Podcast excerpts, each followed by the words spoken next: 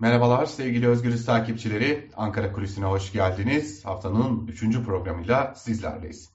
Malum CHP, İyi Parti, Saadet Partisi, Gelecek Partisi, Deva Partisi ve Demokrat Parti'den oluşan altılı masa bir anayasa teklifi hazırladı. Daha doğrusu bir mütabakat metnine bağlı kalınarak bir teklif metni hazırlandı. Bu metinde en dikkat çeken noktalardan biri Türkiye'ye 2010'lu yıllarda gelen o değişiklik. Yani Cumhurbaşkanı artık parlamentonun değil halkın seçecek olması. Tabi bu durum akıllara bazı tartışmaları getirdi. Örneğin bu durum yarı başkanlık sistemi mi, halkın seçeceği cumhurbaşkanı yetkileri ne kadar kısıtlanır, ol, kısıtlanmış olursa olsun karizmatik lider seven bir toplumda ne kadar sembolik bir pozisyonda olabilir gibi önemli soruları getirdi. Altılı masadaki partilerin kurmaylarına sorduğumuzda bu durumu ise bunun belki de ilerleyen zaman dilimlerinde yine tartışmayla mecliste meclis açıldığında yani yeni dönemi meclisi açıldığında o meclisin anayasa komisyonuna bu teklif geldiğinde ve görüşmelerine başlandığında ele alınabilecek bir konu olduğunu söylüyorlar. Yani biz bu teklifimizi önce kendi aramızdaki bir mütabakatla hazırladık. Ardından sivil toplum kuruluşlarına gideceğiz ve bu kuruluşların fikirlerini alacağız. Bunlar da değerlendirilecek. Son olarak da meclise gelecek ve orada da diğer siyasi partilerin değerlendirmeleriyle birlikte son şekli verilip genel kurula gönderilecek diyorlar. En nihayetinde de bu Cumhurbaşkanı halk mı seçsin yoksa parlamento mu seçsin tartışması bir de orada gündeme gelecek gibi görünüyor.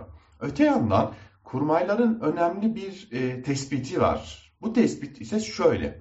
Biz eğer Cumhurbaşkanını e, halkın yerine parlamentonun seçmesini isteseydik kuvvetle muhtemel iktidar kanadından işte halktan korkuyorlar. İşte bakın halkın seçtiği Cumhurbaşkanından korkuyorlar. Bunlar bir vesayet rejimi kurmak istiyorlar gibi bir takım açıklamalar gelebilirdi. Biz bu aşamada bunların önüne geçmek için de bu maddeye dokunmadık tartışmaya, ilerleyen zamanlardaki tartışmaya açık bıraktık diyorlar.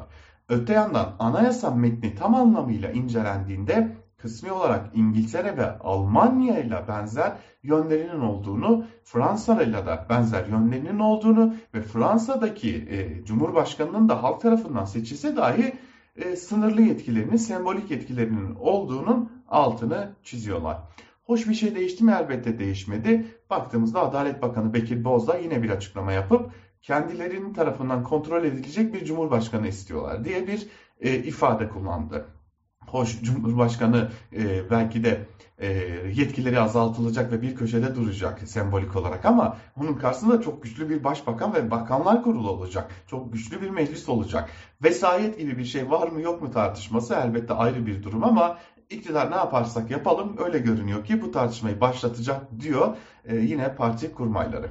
Öte yandan AKP'nin de bir anayasa teklifi vardı ya hani. Özlem Zengin bu hafta, önümüzdeki hafta, yarın bu bir gün ben vereceğim bu teklifi. Meclise ben sunacağım diyordu ya.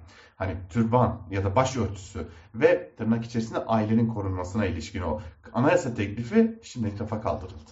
Evet. Çünkü ne muhalefetten yeteri kadar destek bulunabildi ne de e, AKP içerisinde hatta AKP ile MHP arasında tam bir uzlaşı sağlanabildi. Referandumlu mu, referandumsuz mu?